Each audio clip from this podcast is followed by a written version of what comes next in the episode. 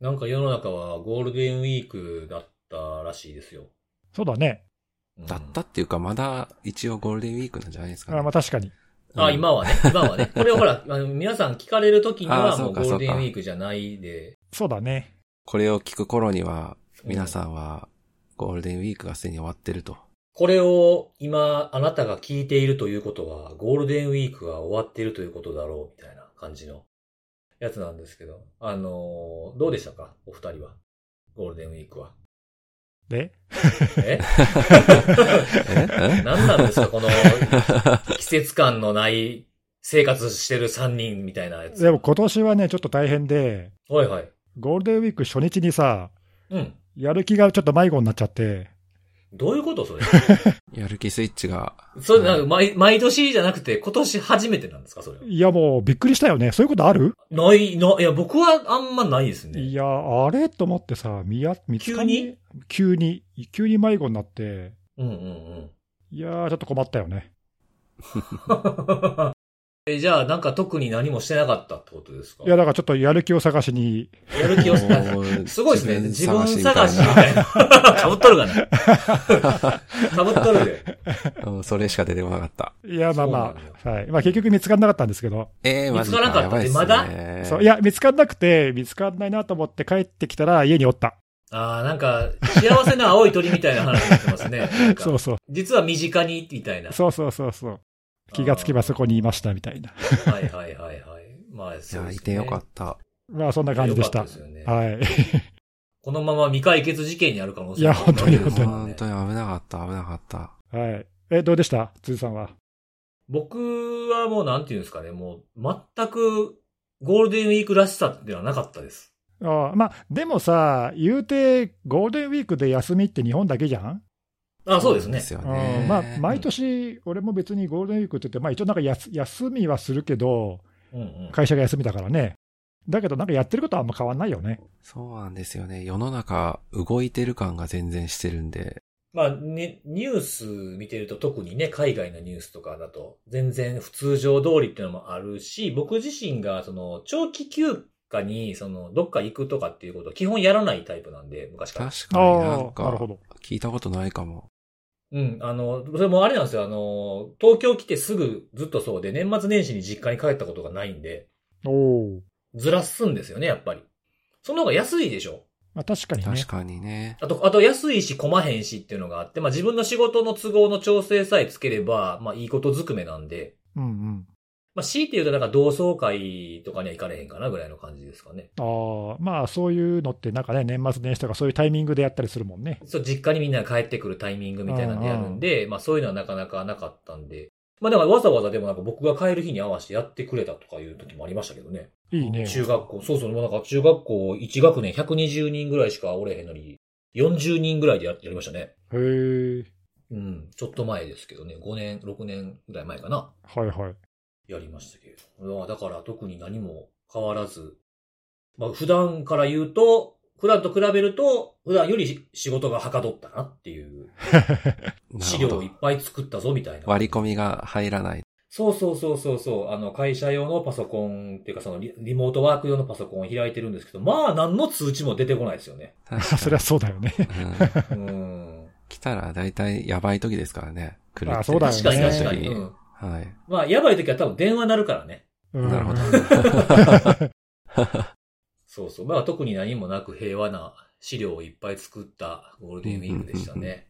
まあ、有意義でしたよ。あの、世間的にもそんなに大きななんか、うん。大事件的なのはなかなかったかなっていう確かにですね。うんまあその別に平和とは言わないけどさ、まあいろいろあるけど、うん。はいまあでもね、あの、いつにも増してちょっと緊迫感のある状況とかそういう感じではなかったから、あ確かにそうですね。まあなんかそういう意味では俺も、あの、やる気はどっかちょっと迷子だったけど、落ち着いはいて、はいあの、いろいろできましたね。ああタイミング的には良かったのかもしれないですね。そうだ、そうだね。結果的にはね。はい。結果オーライ。ということで、えー、まあ一、一回お休みしましたけれども。はい、お便りがね、結構来ております。お、お願いしまはいはいす。ちょっとお便り多めになるかもしれないですけども、初めて聞きましたという方が二人ツイートされてまして、嬉しい何きっかけだろうそう、えー初めて聞きましたが、日本語でこのサイバーセキュリティ関係の情報が得られるのは貴重だと思います。ということで。あとゼロ、あ、プロジェクトゼロ改めてすごいなと思ったという。この方はどうやって知ったかちょっとわからないんですけれども、こういうツイートをされてえー、嬉しいですね。ました。まあ、誰かのツイートからなのかちょっとわかんないですけど。はい。であともう一つが、えー少し前に、アベマ、これアベマ TV でですね、僕があの、今回のあの、ウクライナきっかけのアノニマス関連のことで出演したんですけれども、ちょっと前に。でそれで、その僕のことをググって、このポッドキャストを聞くようになって、第1回から順番に聞いてるけど、10年前の話でも、へーってなって面白いという、ありがたい。え、第1回ってのは本当の最初か。そう。だから多分一番初め多分アノニマスなんですよ。マジか。あの、そうそうそう。10年前の本当の第1回目だ。すげそうえ。なんですよ。そこから、へーそう、そういう経路で聞いてくれる方もいらっしゃるんだなっていうのが、出てよかったなって思いますよね。えー、うん辻さんきっかけか。そういうのもあるんだな。そうそうそうですね。うん嬉しいねはい。で、あとはですね、これ多分初めてではないんですけども、新社会人のあれ勢ですというお便りが来ておりまして、それも嬉しい。はい。まあ、あの、4月末にいただいたやつなんですけども、えー初任給が出たので、両親にプレゼントしましたと。ああ、偉い。パスワードマネージャーでも買ったのかな？偉い。あ、いい線いってますね。なるほど。まず、あの、誕生日プレゼントは、指キーと、予備キーと、東京防災という。最高じゃん。これマニュアルのやつですよね。あの、防災の黄色い本ですよね。はいはいはいはいこれ多分えー、最高のプレゼントじゃん。すごいですねそうなんですよ。指キーと予備キーをプレゼントして。えー、そんなやつおる？初任給いや、でもこれ、もうすごく良くないですか？これ、あの、まあ、息子さんなのか、娘さんなのか、ちょっとわからないですけど、お父さんお母さんにこういう、ね、自分が知ってる安全な、こう、認証っていうのをプレゼントするっていうのは、いい、いいプレゼントですよね、これ。いや、最高だと思う。だってさ、そういうのってほら、上げっぱなしじゃなくて、多分ほら、サポートもしてあげるんだろうし、そうですね。使い方とかね。うん。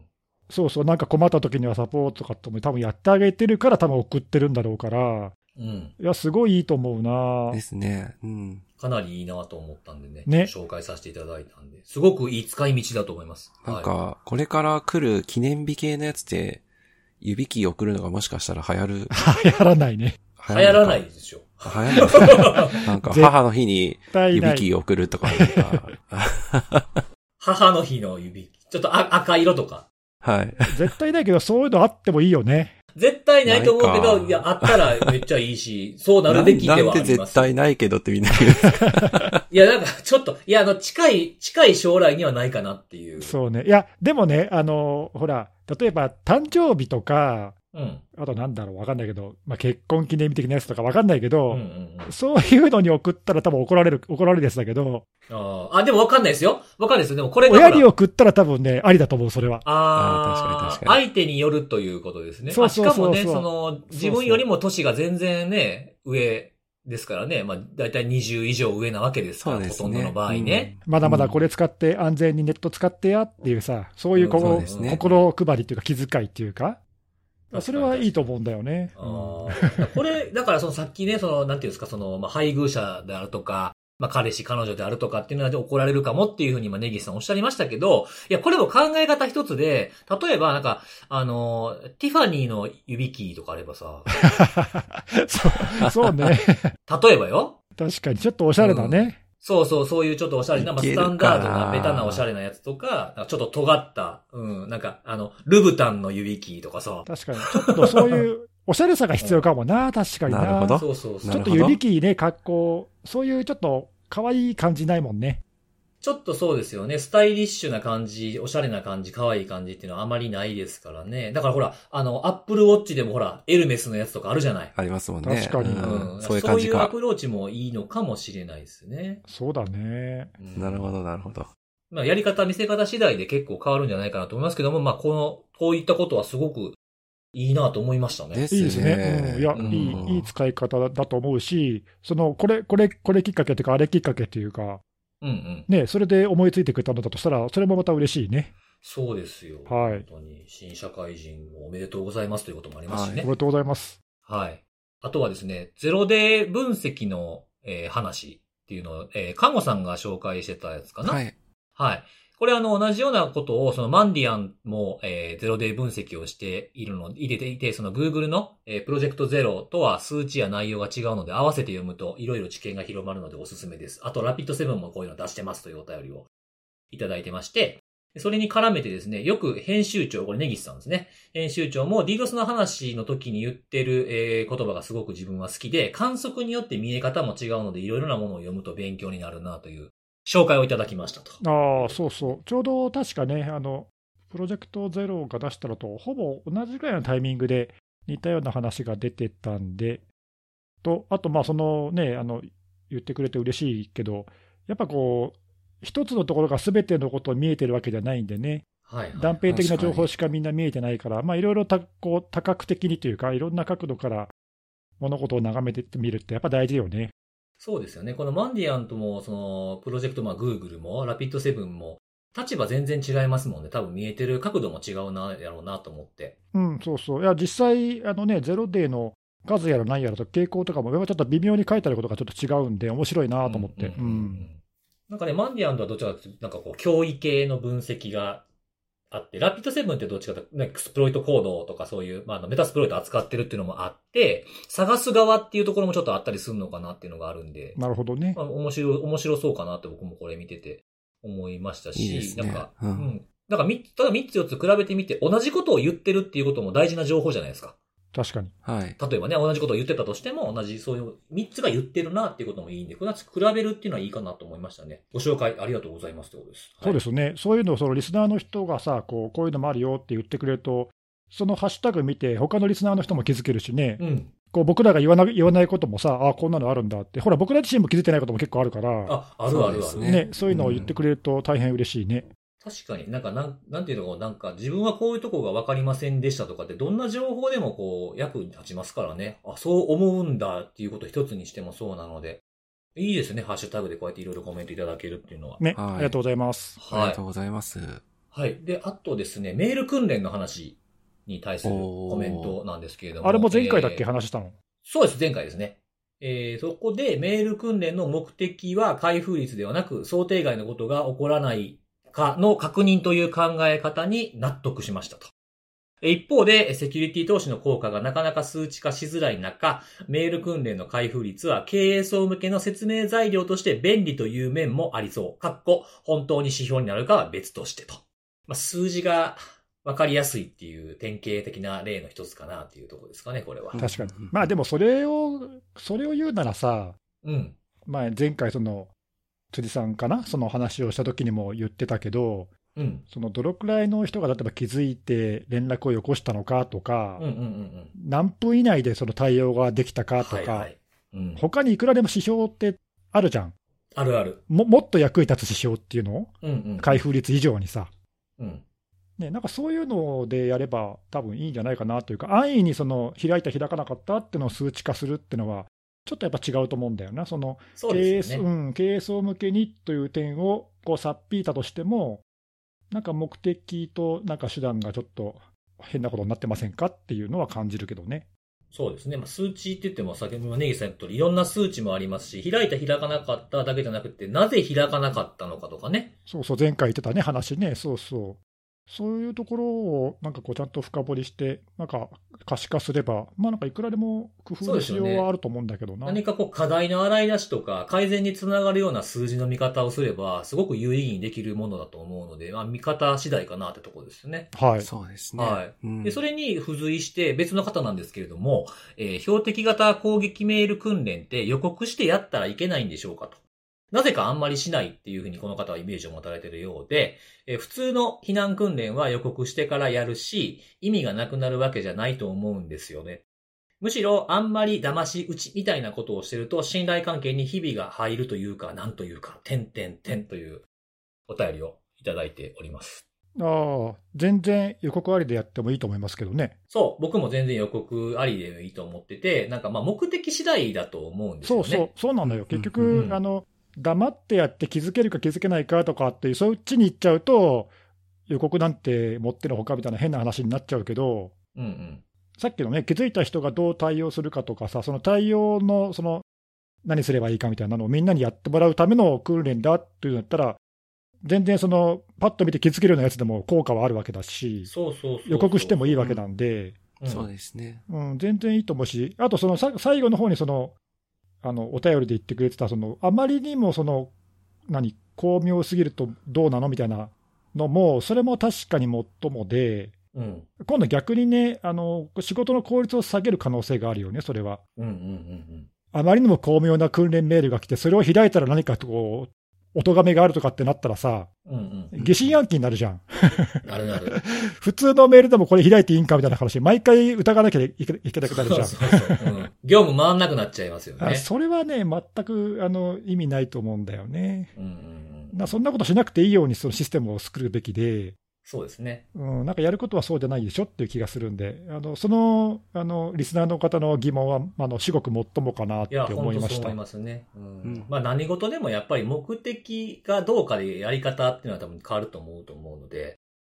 まあ少なくともなんかこう言えるのは、その、だ、ダメだというものを、その、洗い出すためにやるようなやり方は、マイナス評価のためにやるようなやり方っていうのは多分どんなことでも良くないんじゃないかなと僕は思いますけどね。そうだね。あと、まあ、とはいえそあの、そういうやり方の方がひょっとしたらなんか、あの効果があるところもあるあるかもしれないので、うんうんうん。まあ、結局、そのやり方はね、そのやるところに合ってるかどうかっていうのもあると思うんで、自分たちに合うやり方を目的に沿って選べば、どんな方法でもいろいろできると思うんだけどね、うんうんうんこれしかダメって、これで固まっちゃうのは良くないっていうか、そうですね。う、うんん。ちょっと、いい？え？何？ちょっとししたい話出てきた。あ今？どうぞちょっと。していい？ちょっとなんか前半長くなるけど、いいですか？ゴールデンウィーク明けということもあって。じゃあ、短めにお願いします。あの、多分お二人には話したことあるかなと思うんですけど、はい。あの、ある工場見学に行った時の話なんですよ。あの、給湯器を作られてるメーカー、まあ、有名なメーカーのね、工場見学にこう行かせてもらったんです、過去にね。で、こう、LINE でこう、いろいろ部品をつけたりとかして、で、テストしたりとかしてるようなこう、LINE があるわけですよ、こうベルトコンベヤーで。うん。で、なんか、あの、あったら、あの見たことない部品が来たりとかしたら、何も考えず、とりあえず紐を引いて LINE リーダーを呼ぶみたいなルールがあるんですよね。うん。まあ、よくそういうのって、いろんな工場であるよね。そうそうそう。で、まあ、あの、迷ったら考えるなと。うん。トイレに行くにしても何でもいい、何でもいいから、そのなんかい異常というふうな可能性があるものは全部引けというふうな感じで、もうなんか1日に200以上引かれる、200回以上引かれるらしいんですよ、それがね。へえ。えすぐに駆けつけてきてくれて、なんか相談乗ってくれたりとか、一回止めたりとか、そういうことをすると、リーダーがね。で、その LINE の最後のとこに、最後の検品ガスが通るかどうかとかいう火棒でちょっと出したりするみたいなところがあるんですけど、そこの手前でさっきのそのリーダーがランダムにこう、部品を外すんですって。ほ意地悪テストっていう、わかりやすい名前が付けられてるんですけど、う。なるほど。そうそうそう。で、ちょっとなんか嫌な感じじゃないですか？さっきまですぐ駆けつけてくれた人がさ、急になんかそんな悪いことし始めるというか、抜き打ちみたいなことするって言って、なんか嫌な感じじゃん、それって思ったんですけど、その話を聞いたら、現場のその、検品をしている人が同じことを繰り返してたら、麻痺してきて緊張感がなくなるから、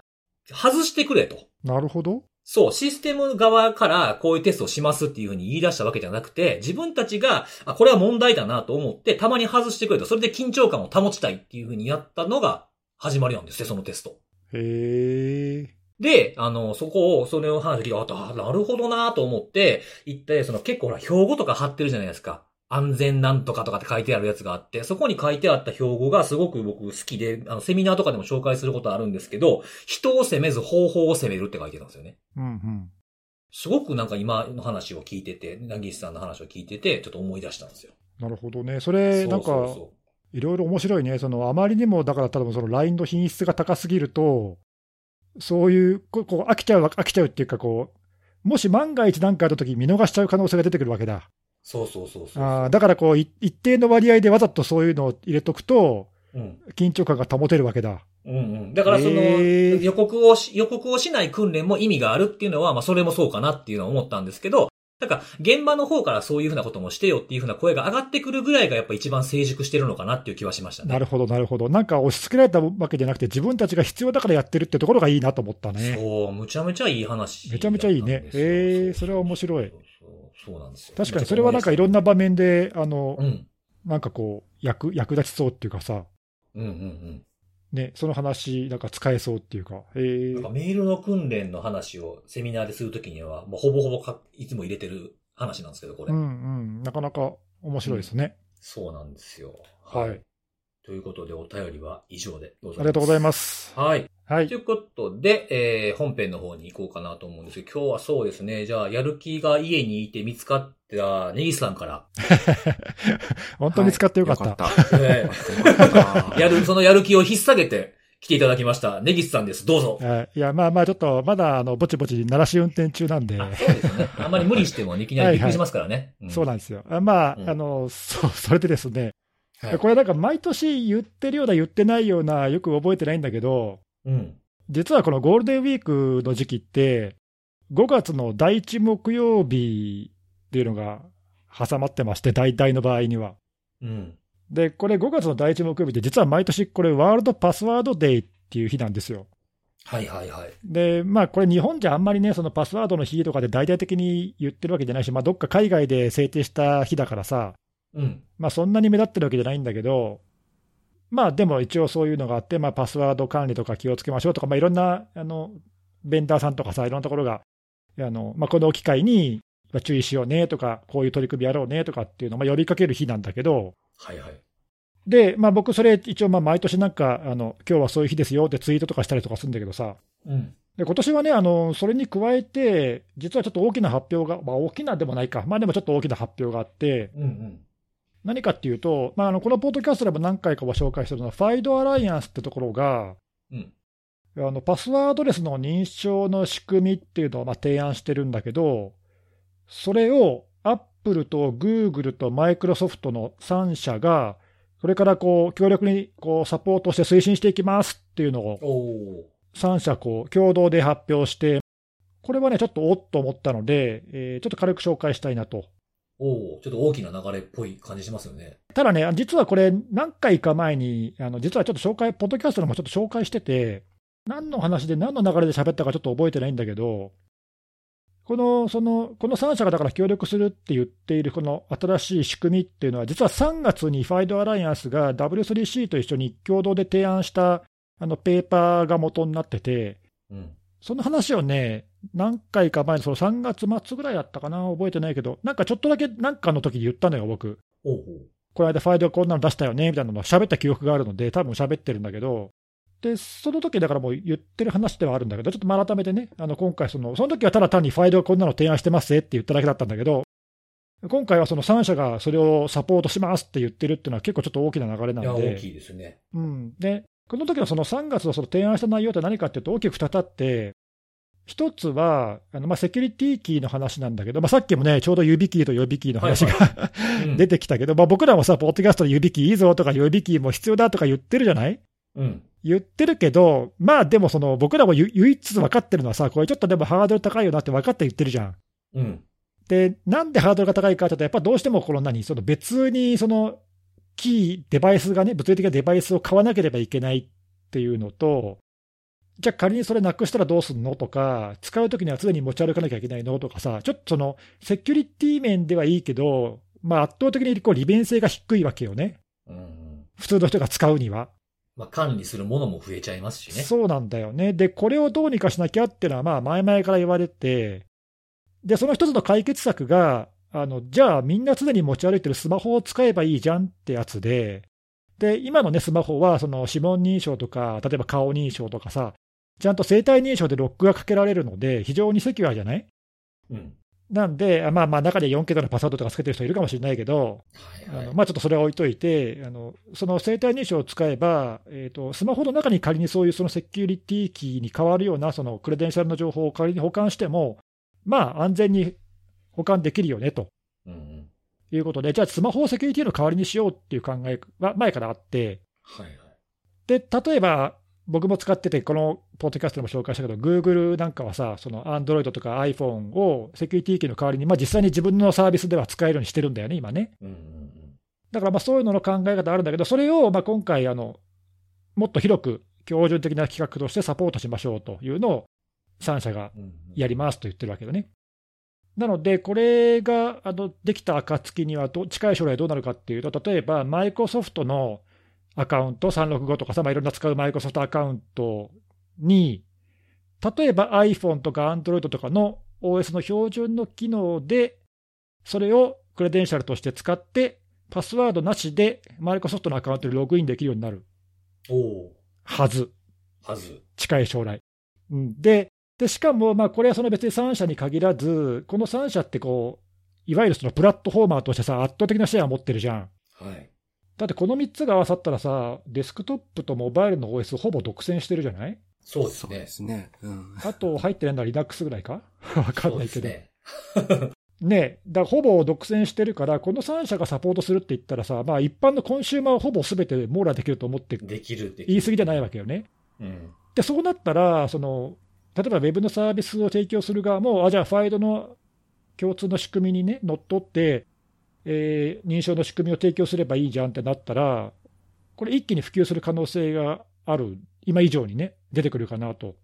いうので、ちょっとこれはね、こう、いいんじゃないかなというの、なんか一つ、これが一つ。で、ただし、あのじゃあ前からでもあったけど、なんでじゃあ今までそのスマホセキュリティ機の代わりっていうのがあまり普及してないかっていうと、もう一個問題があって、スマホはなくしたり買い替えたりするじゃん。まあそうですね。新しく乗り換えをするねありますもんね。ね、ネギさんなんか1年に1回ね。そうそうそうそう。そうそう。まあそういう人も中ではいるじゃん。うん、いるまあでも僕はちょっと、あの、頻繁すぎるとしても2年に1回とか3年に1回とかやっぱ買い替えるわけじゃない、まあ、ね、うん。で、例えばそうしたときに、じゃあスマホを買い替えたときに、そのじゃあセキュリティキーの代わりに使うとしたら、じゃあ新しいスマホをまたもう一回全部登録して回んなきゃいけないの？って話になるわけよね。うん。で、実際僕今さっき Google のサービスで使ってるって言ったけど、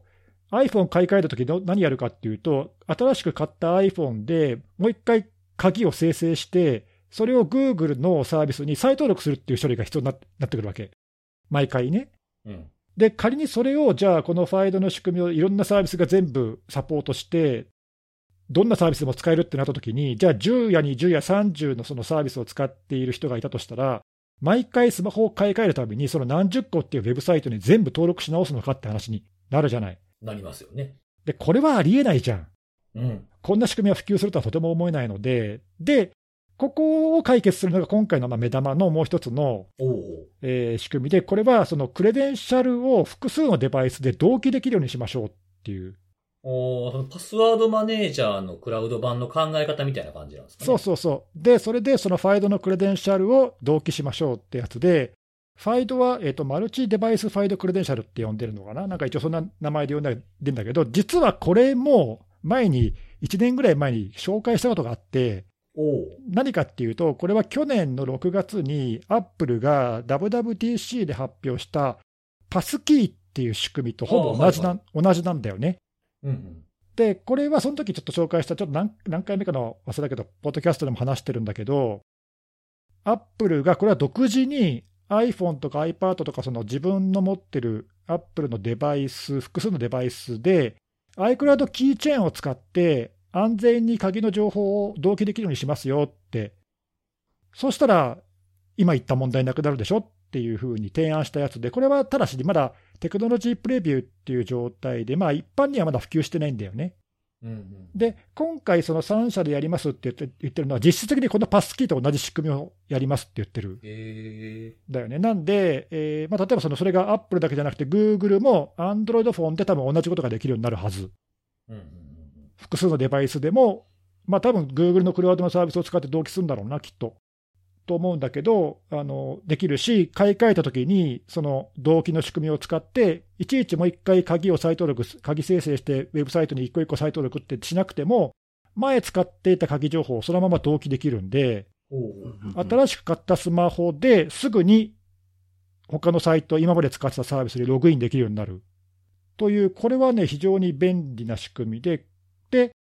これがもしその3社が協力して普及してくれれば、かなりいいんじゃないかなと思うんだよね。で、これはその、いわゆるそのパスワードレスの仕組みとして普及させようとしてるんで、今まではさ、セキュリティ機ってどっちかっていうと、その2段階認証とか2要素認証の一つとしてっていう形で使われてきたんで、まあ、パスワードはあって、あくまでもその2つ目っていう感じだったけど、うん、今のこの話はパスワードレス認証の仕組みとして使おうって言っているんで、これが普及した暁にはパスワードのない世界がやってくるかもという、ちょっとこう、期待が、期待が生まれてきて、で、今までさ、まあ、パスワードの話僕ら好きだから結構、ポッドキャストでもやってるけど、パスワードレスって別にまあ新しい話ではなくて、例えば、グーグルもやってるし、ヤフーもやってるし、まあ、ヤフージャパンもやってるし。あと最近だとどこ、どこもかな？なんかもう結構、パスワードレス認証みんなで使いましょうとかって言ってて、うん、まあ、あの、不正アクセスに結構困ってるところっていうのは、自分たちのコストでもなるし、ユーザーのね、あの被害も生むので、できるだけパスワードを使わない認証を普及させようって、まあ、頑張ってるんだよね、今までもね。うんうんうんだけど、やっぱ所詮それはその各社が自分たちのサービスでサポートしますって言ってるに過ぎないんで、まあ、あんまり広がりはなかったんだよ、これまで。確かに。まあ、中にはそのマイクロソフトのアカウントで、え使ってますとか、グーグルでパスワードレスで使ってますとかっていう人は仮にいたとしても、全部のサービスパスワードレスで使ってますって人は今までいないわけ。うん、そうね。サポートもされてないわけだし。うん。うん、だけど、ところが、その今回の発表で、そのプラットフォーマー、3大プラットフォーマーが全部サポートする、しかも共通のファイドの企画として全部サポートしますって言ったってことは、そのユーザーが使うデバイス側もサポートされたも同然だし、ウェブサービス側もそのファイドっていう共通の企画ってことが分かってればさ、その企画に合わせてこう、ね、認証サービスをきちんと実装するさえさえすれば、ほっといてもユーザー側は使えるわけで、これはね、ひょっとしたらこう流れ変わるかなっていうか、これをきっかけに、まあ、ちょっとそれ、いつ実際それが実装されて使えるようになるか分かんないけど、まだあのサポートをこれから推進していきますって言っただけなんで、うん、まあでもなんかねちょ、ちょっと流れ変わるんじゃないかなって、今までそのパスワードレスって、ちょっとなんかまだ相当先かなっていうイメージがあったんだけど、うん、なんかちょっと、おちょっと未来近くなってきたっていう感じが。速度上が、なんかギア上がる感、ちょっとありますよね。ちょっとね、ちょっと見えてきた。うん、うんなんで、まあ、それは、まあ、あとその、そんなに背に腹は変えられないっていうところっていうかさ、アップルもグーグルもマイクロソフトも、まあ、おそらくその、ユーザーのそのパスワードを突破される不正アクセス、多分後を絶たないと思うんで、うん、そういう対応のね、あの、コストとかいろんなサポートも馬鹿にならないと思うんで、まあ、あの、そういう意味では、みんなにとってこれはプラスなんじゃないかなっていうか、今までだったらさ、そのユーザー側使いにくくなるから嫌だとかっていうのがあったかもしれないけど、うんうん、これ絶対使いやすくなるから、そうですよね。あとはまあなんか頑張って使おうとしても、ここだけのために独自のこの方法かみたいなのがやっぱり多かったですからね。うん、それが全くなくて、パスワードを覚える必要もなくて、うん、スマホさえちゃんと安全に使えるようにしとけば、全部ね、パスワードレスでこれで使えますっていうのは、これは普及する可能性あるんじゃないってちょっと思った。確かに。なんかその普及する条件が整ってきた感じがちょっとしますね。うん、なんかね、ちょっと、あの、見守りたいっていうか、ぜひこれはちょっと普及してもらいたいっていうか。うんうんうんうん、はい。まあちょっとそんな発表がこうあって、おっとちょっと、これはワクワクするぞ、みたいな。ちょっとこれ今後の、あの、動きにますます。朗報的な感じでね。そうそうそう。うん、あとはこう何、その去年からちょっと目をつけてた仕組みが、こういう形で大中推進されて、まあ、それもちょっと嬉しいっていうかさ。ああ、そうですよね。うん。あの、ポッドキャストもしかしたら聞いてた人は、これなんか前聞いたかもみたいに思ったかもしれないけど、はいはいはいはい、うん、なんかそういうのが。すごいですね、それ。そういうのをなんか見つけて引き当てるのもすごいですよね。ね、そういうところもちょっと嬉しいというか、ぜひこれは普及してほしいね。ね、なんかネギスさんの話は、ゆくゆくちょっと時間が経ってから、バンとくる。なんか時代を先取るニューパワー的な感じの。何それ？え？そんな感じがするなと思って、なんか言言ってたなみたいなやつ。はい。今日、急になんか陳腐な感じがしたんだけど、今。嘘なんか、いい感じの話だったのが。バシッと、バシッと決まった気がしたんですけど。なんか最後になんかケチがついたみたい本当ですか？まあまあまあ、はい。まあそんな感じこれが世に言う打足ってやつなんですかね？そうね。まあぜひ、あの、リスナーの人にはこれだから使える、いつ使えるようになるかわかんないけど、あの、うん、はい、使えるようになったら、ぜひ使ってみてほしいですね。そうですよね。やっと来たぞっていう感じ、そうそう、未来来たぞって感じで。はい。いいですね。はい、ありがとうございます。はい。じゃあ次は、じゃあ僕行きますかね。はい、お願いします。はい。僕が、はい、えー、紹介する今日のお話は、えっ、ー、と、ロックビットっていう、まあ、ランサム。これ聞いてる方はもう何回も僕が、えー、この名前を出してるのでご存知かと思うんですけれども、このある、どこかはちょっと明らかにされてないんですけども、ある政府機関がこのロックビットにやられたっていう風なのの、まあ、対応をソフォスがやったという話なんですけれども、そこで。おなんかソフォスって前もなんかそういうようなランサムウェアのさ、こう、詳しい事例紹介とか、なんか時々やってくれてるよね。そう。前回、前回とか前に紹介したコンティじゃないですかね。はい。コンティの7日間みたいなやつ、紹介しましたよね。で、まあ、ソフォスだけじゃないけど、こういうあの実際に対応した事例っていう、その生の事例っていうの？はい。対応事例っていうのを紹介してもらうと、やっぱりこう、ね、得られるものが、こう、たくさんあるよね。うん、生々しいんで、それをちょっとなんかこう、かいつまんで紹介していこうかなと思うんですけど、これ、もういつもは大体これ英語記事ばっかなんですけど、今回あの、4月の上旬に英語記事が出たんですけど、4月の中頃に日本語訳の記事もリリースされていたので、すごい読みやすいと思うんで、まあ、それも読本、それも読んでいただきたいなと思うんですけども。はい。これがですね、どんな攻撃だったかっていうことなんですけども、その他に今まで紹介してきたやつっていうのは、そのランサムってどんどん侵入から攻撃、えー、ランサムの展開までっていうのが早くなってきてるっていうのは随分前から言ってきてるじゃないですか。うんうん。で、これはその特徴がちょっと違っていて、えー、数ヶ月潜伏した後、ロックビットが展開されたという事例の紹介になります。ちなみに一番初めの攻撃から6ビットの展開までは5ヶ月かかってるってやつなんですね。えー、ちょっと先走って聞いちゃうけどさ。はいはい。それは同じ攻撃者がずっと潜伏して最初から最後までやってるの？おそらく違うだろうっていうふうな分析ああ、やっぱりそうなんだ。そうなんですよ。で、あの、これはログから追いかけていってる部分があるので、あの、全部が残ってるわけじゃないんで、ちょっとタイムラインがこのカチッとはしてないんですけども、まあ僕が読み取った中から紹介していくんですが、えー、初めの、一番初めの攻撃っていうのは初手何かっていうことは、まあ、RDP から、えー、パスワードが甘くて、インターネット全空きでっていうふうなのが原因だったそうです。で、一番初めにやられた、えー、コンピューターで何をされたのかっていうと、Chrome がインストールされてるんですよね。一番初めに。で、この Chrome 入れて何をしてるのかっていうと、まあ、いろんな、えー、検索をしたりとかして、ツールをダウンロードするのに使ってるんです。え、なんで標準のブラウザでダメだったのかな？なんでなんですかね？クローム、なぜクロームが良かったのかっていうのはちょっとわからないんですけども、まあ、クロームがインストールされてたそうですと。で、えー、まあダウンロードしているのはいろんなものがあるんですけども、主だったものとしては、あの、僕これ興味深いなと思ったんですけど、RDP ガードっていう、まあツールをインストールしてるんですね。ほう。これご存知ですか？お二人。なんだろう？これね、あの、RDP ガードっていう名前はついてるんですけど、まあ、RDP とか FTP、IMAP、POP とか、まあ、いろんなプロトコルに対応するブルートフォースから、えー、Windows サーバーを守るための、あの、ホスト型の IDS、IPS みたいな。へえ、そんなのあるんだ。そう、あ敷地を超えたらもう止めちゃうとかね。はいはい。で、これ多分、あの、他の攻撃が来ないように、止めてるんだと思うんですよ、ね、なるほどね。自分以外の。競合を防ぐ、防ぐ、ね、そうそうそうそう。で、パスワードを変えちゃうとバレるかもしれないじゃないですか。なるほど、なるほど。そう、そうそうそうだからそれで、まあ、止めるっていうふうなことを、こういうツールを入れてるということなんですね。で、その後、えー、もう一つ入れた、えー、やつは、あの、クリプトタブブラウザーっていう、これはマイニング機能が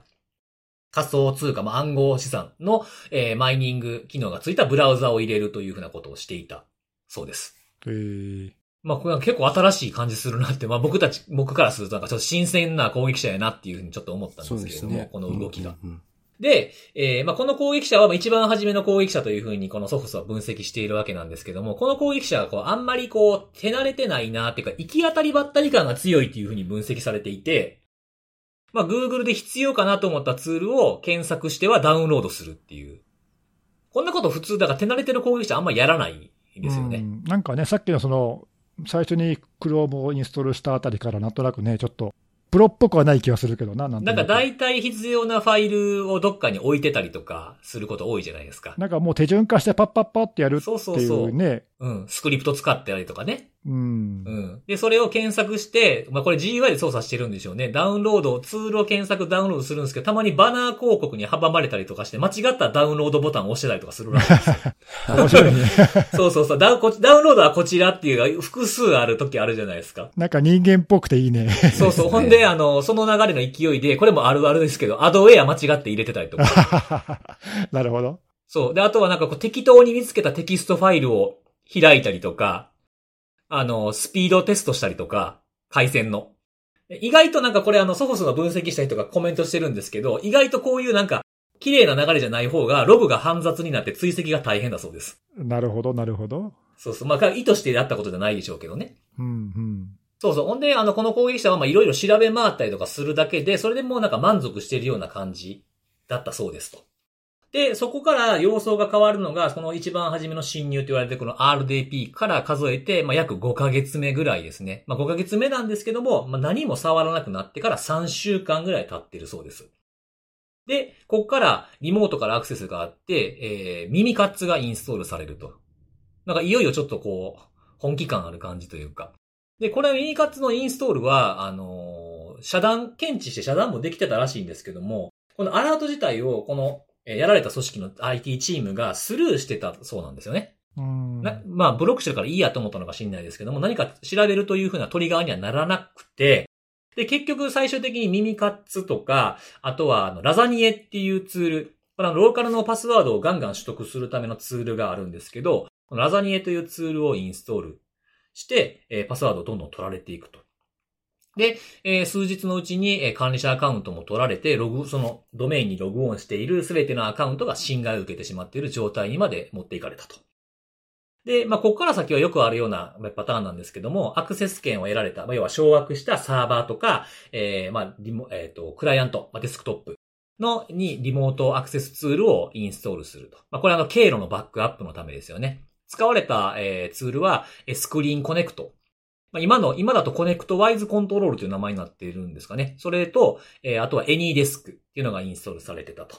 で、その他、まあ、あの、RDP のスキャンをするツールとか、まあ、攻撃エクスプロイト、あとはパスワードのブルートフォースツールとか、っていうのに加えて、あの、IO ビットアンロッカーとか、プロセスハッカーとか、GMER っていう、まあ、ソフトウェアを停止させるような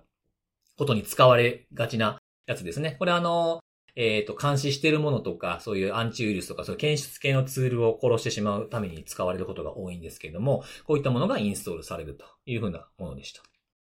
で、あとはま人事とか取引に関するような内容を含んだ多くの機密ファイルを、えー、持ってって外に出してしまうというふうなことをしたそうです。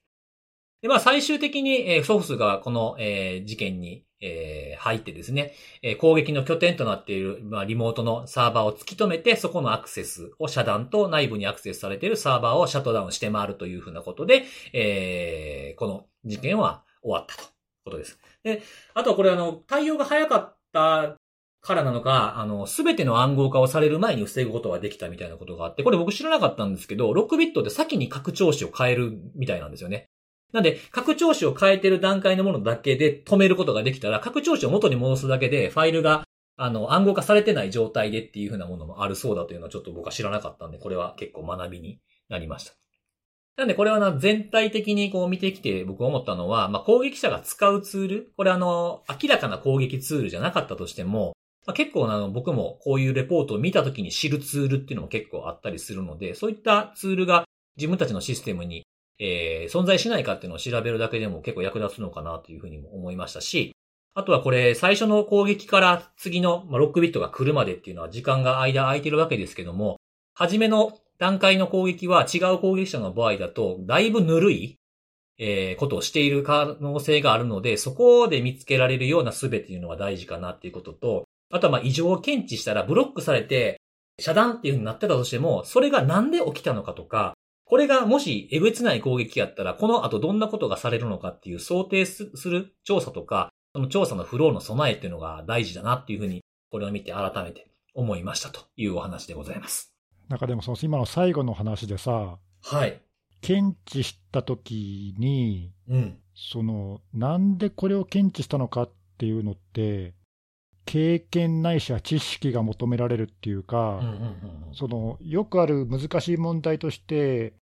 たくさんある攻撃の流れの中の一つでこれを検知する、たまたまそこだけ検知したっていう場合があるじゃん。はいはいはい。まあまあ、今時の EDR とかあったら、こう流れも全部検知するのかもしれないけど。ああ、そうですね。ツリー構造になってね。まあ仮にね、仮にそのど、どれか一個のイベントだけたまたま見つけましたとか、どれか一個のツールだけたまたまなんかシグネチャーに引っかかりましたみたいなことがあったとすると、それがその攻撃のフェーズの一段階であるとか、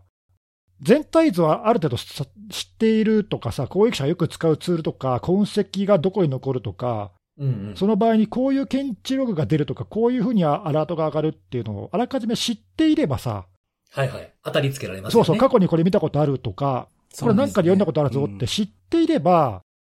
怪しいぞって気づけるじゃん、うん、でもそうでないと、なんかあれ、なんかこれ、現地かなとかさ、ああ、これだけ見てもってことですよね。そうそうそう、その断片だけを見て、全体を把握するっていうのが、これ、すごく難しいなっていうのは、僕も経験上思ってて、はいはい。でね、そこのタイミングで気づけるか気づけないかが、こう、ちょっと運命の分かれ道っていうところが、まあなんか過去の事例見てもさ、ここで気づいてればなーって思うやつが結構あるじゃん。あるある。うん。ねうん。それってやっぱどうしどうしたらとか、やっぱりそういうこう、なんだろうな、こういう検知する側はこういうところに気をつけなきゃいけないって、やっぱあらかじめ知っておかないと難しい、その初見でそれを気づくっていうのは、ちょっとよほどの経験者じゃないと無理じゃないかなっていう。うんうんうん気がするんだよね。確かに確かに。まあこれがその攻撃の初期段階であればあるほど難しいですよね。証拠も少ないしね。そうそう。あとそのさっき言ってたみたいな、その何、あの、素人っぽい動きっていうのはますます、はいはいはい、多分わかんないかもしれないっていうか、うんうんうん、なんか変なユーザーがやってんのかなぐらいかもしれないっていうね。うんうんうんうん、いやー、なんか難しい。でも、その、その早く気づければ気づけるほど、まあなんとかできただろうし、被害も少ないですしね。ねえ、うん。だどのタイミングで気づけるかっていうのと、聞けば聞くほど、あの、難しいなっていう。そうですね。なんか、あとは、あれか、ログっていう話もさっき出ましたけど、ログの不整合もあるかもしれないですよね。なんか、やたらここだけ抜けてるログがあるとかね。ああ、なるほど、ね、ログ消しますから、結構。うんうんうん。うん。あとなんか、ここの攻撃の中ではログを消し消したり、あとは再起動がよくされてるとかっていうのもあったみたいですね。なんかそういう、こう、やっぱそのさっきのさ、あの、自分たちが普段どういうツールだとか、どういう使い方をしてるかっていうのを、うん。自分たち、まあ、例えば情報システム部門とか、そのセキュリティ、まあ、SOC の部門かもしれない、わかんないけど、はい、そういう人たちがこう知っていれば、あれなんか変な動作してるぞとかさ、うんうん、なんか気づけるかもしれないけど、なんかそういうその異常に気づ気づくのって、なんか、なんだろうな、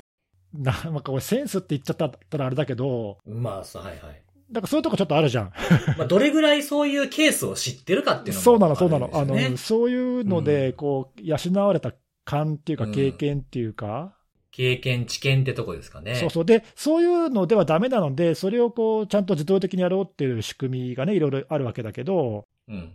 まあでも、とはいえ、あの、機械はさ、あくまでもその検知して、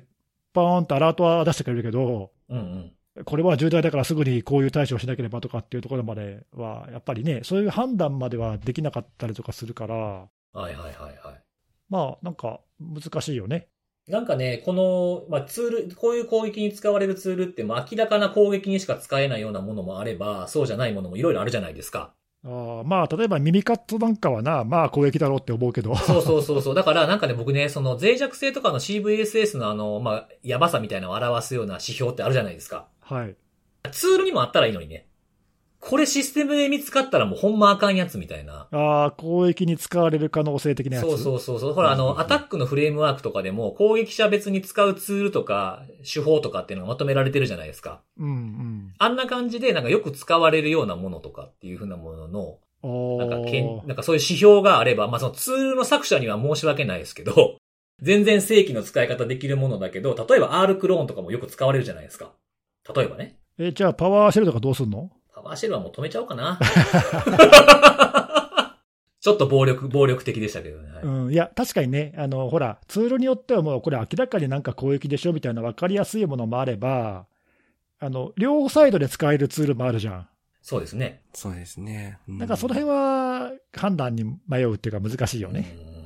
そうそうそう。まあ、でもなんかこう、明らかにあかんやつみたいなものが全く使われへん攻撃っていうのはまあんまないかなと思うんで、なんか、これとこれがとかっていう見方もいいかもしれないですよね。まあ、あの、本当に高度な攻撃だったら気づけないものもあるかもしれないけど。確かに確かに。うん、まあ、そうでもないやつとかね、だったら、まあ、明らかなものを見過ごさないようにってだけでもだいぶハードル上がるからね。そうですね。うん、まあ確かにそれはあるかもしれないね。おツールの側にか。そうそうそう。そういう指標も面白いかなと思って思ったんですけどね。確かに。まあでもほら、中にはさ、その、そういうツールでもウイルスとして検出するとか。あ、ありますね。スパイウェアとかって止めちゃうとかっていうのもあったりしますしね。まあ、ミミカスなんかもそうじゃん はいはいはい。別に、これ別に攻撃ツールとして作られてるわけじゃないけど、うんうん。まあでもこれ多分、どんなアンチウイルスも検出するじゃん。うん。PS エグゼックとかも止めちゃうのありますしね。なあ、そうそう、そういうのなんか微妙だよね。だって、うんうん、いろんな目的で使えるからね。なんかそういうなんか重み付けして検知するっていうのもいいかもしれないですね。クライアントでこれが出てくるって何みたいなとか。テスト用じゃないようなコンピューターとか、IT 部門じゃないのに、例えば人事とか総務とかの人やるところに、こんなツールが入ってたら明らかにおかしいやろとかっていう、そういうなんかレピュテーションみたいなものもいいのかなとは思ったりしますけどね。まあそんないろんなことを考えたので、ちょっと紹介させていただいたということと、あとちょっと追加なんですけども、はい。あの、今回のこれは一番初めの攻撃から実際のそのランサムの展開まで5ヶ月っていうすごく長いものだったんですが、まあ、ほぼ同時期に出てた、あの、DFIR のレポートからは、ISD-ID が先に入ってきて、その後、あの、クアンタムランサムウェアが入ってくるまで3時間44分でしたというレポートも出てたので、比べて読んでみると面白いかもしれないなというふうに思いました。まあ、なんか最初の話にちょっと戻るけど、その、うん。おそらく最初に入ってきた攻撃者と後からの攻撃者が、まあなんかちょっと違うんじゃないのみたいな話からすると、まあ、単純にその期間がどうっていうのはね、あのうまく比較できないかもしれないけど、うん、ほんの数時間で来ちゃうケースもあるよってことだよね。そうですね。そうです、そうですね。はい、うん、はい。ありがとうございます。はい。じゃあ最後、看護さんですね。お願いします。はい。えー、私はですね、今回は、あの、横浜市の、えー、私立小学校が発表した、えっ、ー、と、個人情報漏洩の話をちょっと取り上げたいなと思ってまして。お、なんかまた風で飛ばされました？いや、あの、そうですね。ちょっとその、なんか、今日話すときなんか似たような話したなって、なんかちょっとさっきのネギさんじゃないですけど、うん、なんかデジャブ感があったんですけど、今日はちょっと風がと、風で飛んだネタではなくてですね。あ、違う。はい。はい。あの、小学校が防犯カメラの工事をした中で、録画用のハードディスクレコーダーの取り替えを行いましたと。で、事業者の人がまあそれをまあ前からついていたものをあの引き取って処分したというところだったんですが、どうもちょっとその処分が、まあちょっといまいちというか、えー、やり方がまずくてですね。まあさらにその先の、まあ実際には多分そのレコーダーとかを、えー、廃棄するようなそういった廃棄なのかな？えっ、ー、と、まあなんか処分するような人、事業者 B って書いてあるんですけども、そういった処分を依頼された事業者の従業員だから、実際のその委託先である小学校から見ると再、再委託になるのかな？工事をした業者からさらに処分を委託された業者なので、直接は見えない相手だとは思うんですが、その、えー、従業員がですね、インターネットオークションにそのレコーダーを出品をしてしまってですね、あららはい。で、それが、あのー、やっぱり落札をされてしまい、なんかもう聞いたことがあるような感じの、ね、はい、ストーリーではあるんですけども。うん、なんとか県でなんかなかったっけ、そういうの。あのー、同じ神奈川県で、まあ非常に、あの、なんていうか、センセーショナルに取り上げられた、ありましたね。ありましたね。はい。全く図式が同じじゃない？あれと。あれも採択の業者が勝手に、なんか確か、処分したって偽って勝手に売ってたんだよね、あれね。いや、もうまさにその通りで、これなんかもうすごい また？みたいな。こういうのってよくあるんだね。ですね。はい。で、落札した人が、あの、実際に、まあ、レコーダーの中身に、まあ、おそらくそういった情報というか、まあ、防犯カメラの内容が記録されていたということなので、えー、まあ、それに準ずるような内容ですよね。あの、学校の、えー、児童の方であるとか、まあ、そういった方が肛門なのかな？えっ、ー、と、肛門、裏手の肛門を撮影した様子が、えー、映っていました、ということで。まあ、これはあの、やっぱり、あれなんか去年の、あの、ラックとかもちょっと似てるんですけども、あの、まあ、そのものは無事回収されて、まあ、廃棄というか、えー、実際ハードディスクの破壊処理は行われて完全に消去されましたよっていうところを、まあ、あの、発表したというものだったんですが、まあ、さっきそのまさにネギスさんがおっしゃってたように、あの、まあ、似たような話っていうのが、あれは何年でしたっけ ?2019?18? なんか、なんかそれぐらいにありましたよね。で、その時にあったからなのか、まあ、実際あの、町内の、その、規定においても、えー、廃棄する際は、まあ、確実に、まあ、管理ができる範囲においては、えー、データ消去を、えー、やりましょうと。で、もし、範囲外に搬出してデータ消去を行う場合は、まあ、搬出から記録媒体の破壊や、えー、データ消去の完了まで、まあ、必ず職員が立ち会いをしましょうと。もう本当に多分、その、さっき言った神奈川県の、まあ、事例というか、まあ、それを受けてなのかなと思われるような、そういった規定が実際あって、それをちゃんと遵守してれば、まあ、今回のケースは起きなかったと思うんですけども、まあ、残念ながら、こちらの、え情報漏洩に関しては、えー、その規定が守られていなかったということで、あの、まあ、その後、えー、物が流れてしまって、実際にこういった内容が起きてしまったというところでして、これはその今のその事業者の従業員がオークション出して、はい。落札した人から連絡があって発覚したの？あんまり細かいちょっと顛末は実は、はい、書かれていなくてですね。まあ、ただその落札者から提供された画像を小学校がえー、参照しということなので、実際に落札した人が教育委員会に言ってるみたいですね。あ、じゃあそっちがトリガーなんだね。そうですね。なるほどな。まあそうだよね。じゃあ多分中では気づけなかったってことだよね、それね。はい。だからもう本当、その、同じですね。流れが。だよね。いや、だとしたらこれ、はい、だとしたらっていうか、なんか氷山の一角だっていうか、ね。うん。落札した人からこういうさ、はい、あの、問い合わせがなければ気づかないケース他にいっぱいあるんだよね、多分ね。そうなんですよ。やっぱりなんかちょっと今回、やっぱ見てて改めて思ったのは、やっぱり見る、見られてるっていうか、その見る人がいるっていうのが、やっぱり前提でちゃんとやっぱり対応しないといけないなっていうのはやっぱ改めて、やっぱ思ったところで。見る人ってのはどういうこと？はい。やっぱりなんか廃棄とか処分とかっていうと、なんとかよろしくやってくれるだろうと。なるほど。で、その、そっから先に関しては、まあまさかこれをわざわざ見る人がいて、うん、まあまあ場合によってはまあそれを、なんていうか、あの、使、使ってしまうとか、まあなんか別の用途に用いられてしまうみたいなことを、わざわざしないだろうというのが、なんていうか、あるからわざわざ面倒になるような、なんかその処分の確認とかっていうところまでに、えー、考えがあんま向かないのかなっていうのがあってですね。なんか最近なんかあった、その堺の、えー、引っ越しの堺の、あちらは実際の、確かあのハードディスクじゃなくて紙だったと思うんですけども。物理的なそのゴミで出したってやつですよね。はい。はい。まああれも、ね、わざわざゴミに出したものを開いて中身を見られるって多分出した本人はおそらく思っていなかったんじゃないのかなというところもあってですね。なんていうか、その処分した後のなんか性善説的なところっていうのは、もう、本当に危険だなというのは改めて、やっぱりこの事件というか事故が続いて起きてるとかっていうのを見ると思うところであったり、本当に氷山の一角ってまさにその通りなんで、なんか自分もやっぱりつい、なんていうかその、まあ、機密文書というほどのものではないんですけども、まあ、なんかその書類とか、その物理的な何かものを捨てるときっていうのは、まあ、そこまで気を使っ、100%気を使って捨てられているかっていうと、まあなんか抜け漏れはやっぱありそうな気はしてて。うんうんうん。だからやっぱそこはちょっと改めて、やっぱこういう事故が続いてるのを見ると、やっぱ気にした方がいいなと思ってですね、あのー、ちょっと家の中で埃かぶりがちなシュレッダーを改めて使ってるというところではあるんですけど。はい。確かに、まあ見られないだろうっていうふうなものは見られるだろうっていう可能性も同じぐらいあるって思った方がいいんですよね。そうなんですよね。はい。でもこれたまたまその今回はその依頼したまあ事業者が悪いというか、その従業員が悪いのかもしれないんだけど、こういうのってまあ少なからずあらゆるところであるじゃない、その例えば、そのパソコンに限らず、例えばサービスを使っているところがサービスを解約してますってなったときに、利用していたデータがちゃんと削除されてることを、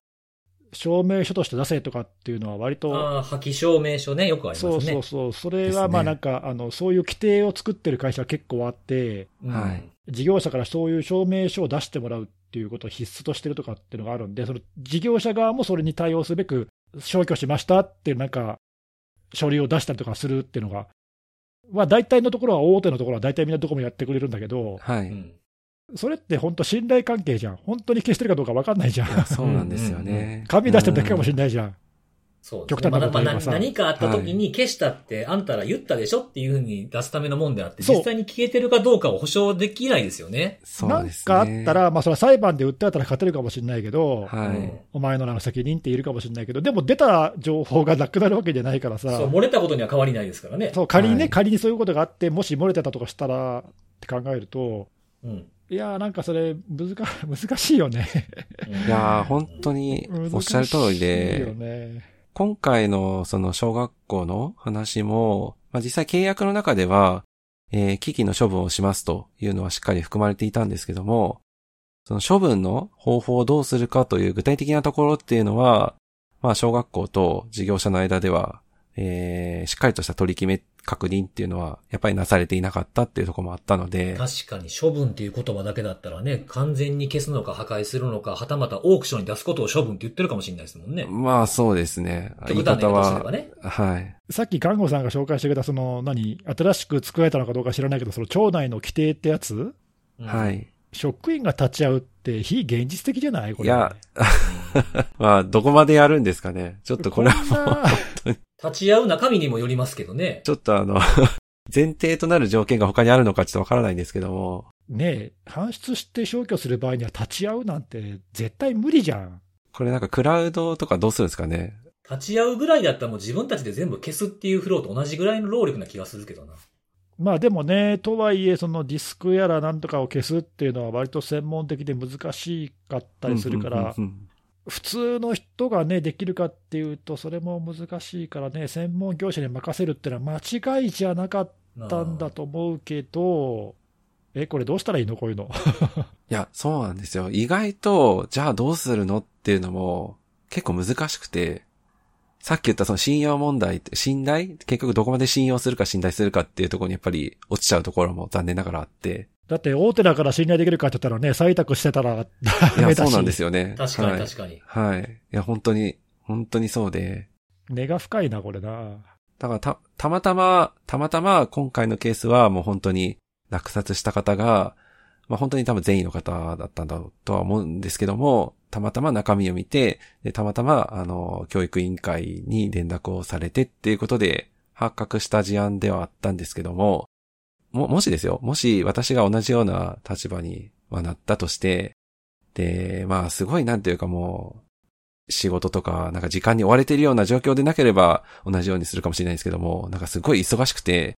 なんていうかもうとりあえずなんか入ってるけど、あの、まあ、自分で消去するからいっか、みたいな形で、なんか考えちゃうようなことも、まあ、正直あるかなとは思ってて。まあそ、そっちの方が普通な気がするよね、なんか。ね、なんで、なんかわざわざやっぱり連絡するメディ、メ、まあで、メディデメで考えるのは良くないのかもしれないですけども、まあやっぱり、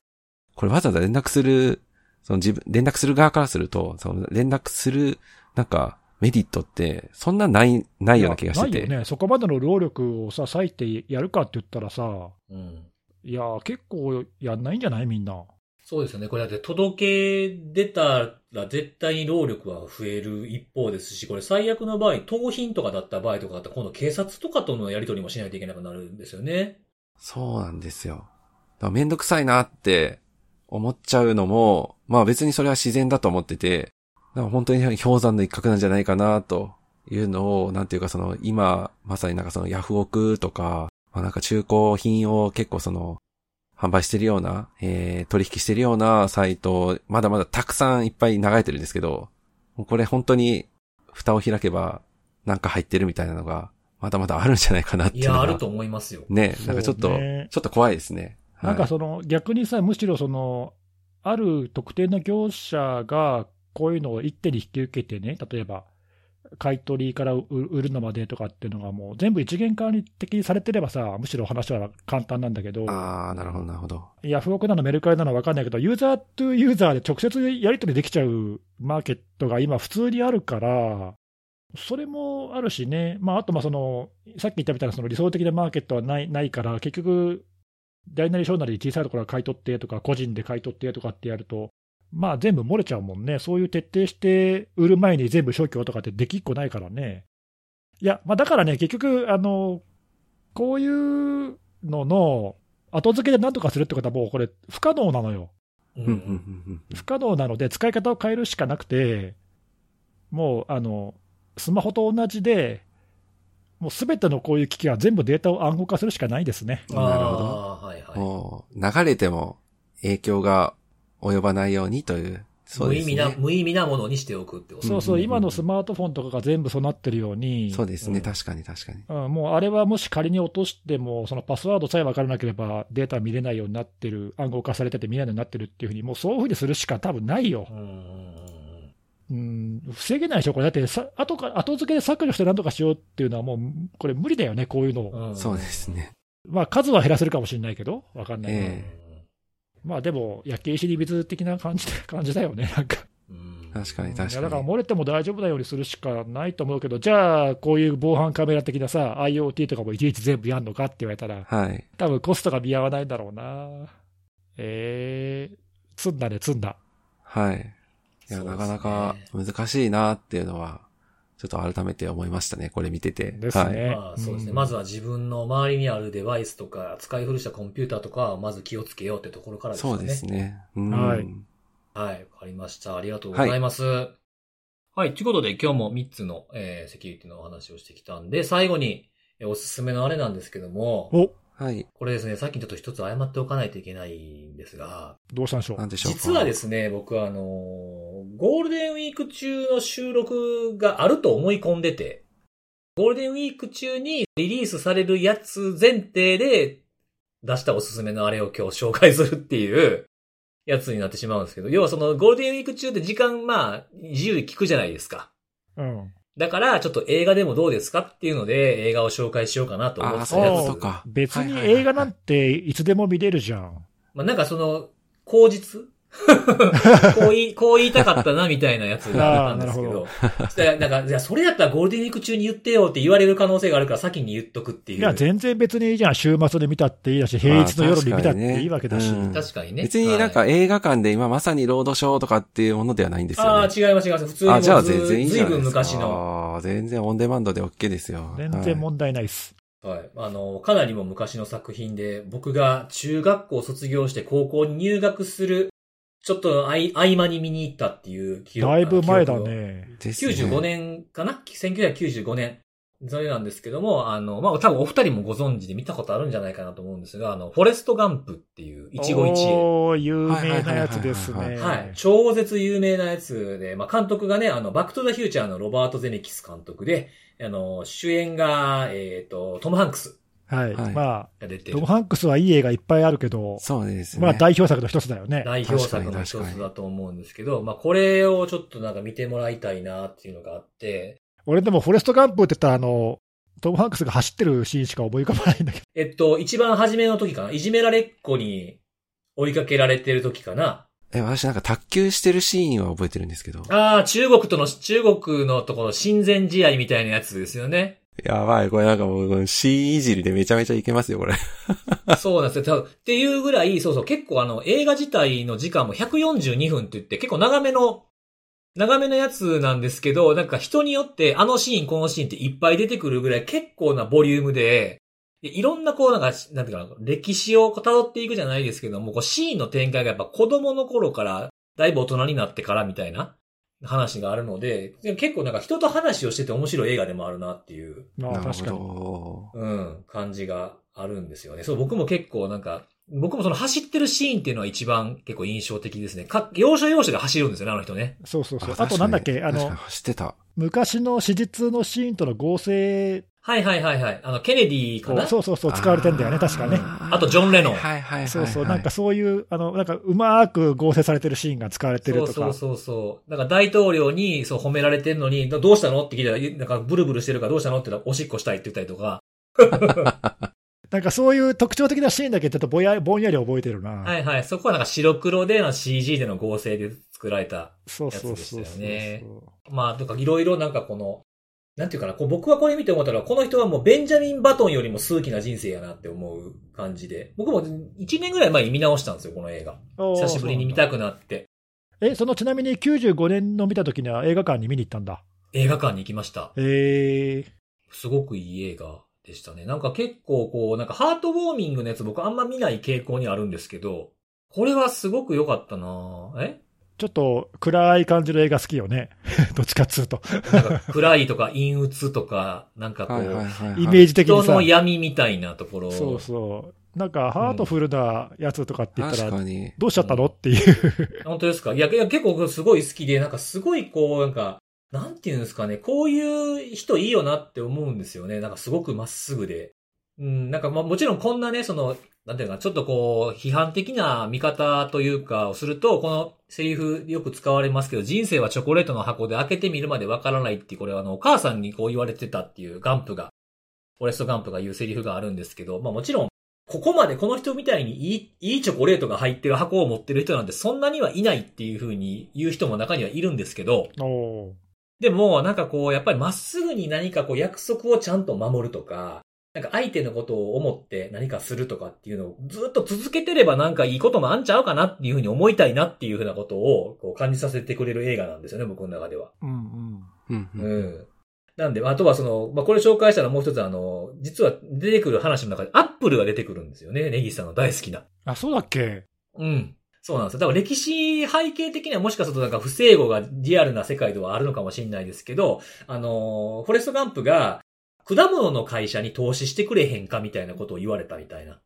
はがきが来るんですよね、確か。あの、あ、リンゴマークの。で、リンゴのマークっていうだけで果物の会社やと思い込んでて、で、これをその自分の元、その上官、戦争に行ってるんで上官のダン注意かダン注意っていう、まあ注意って役職ですけど、ダンさんに、あの、この投資をしたらみたいなことを言うんですよね。で、それで大成功するっていう上場しちゃうんで、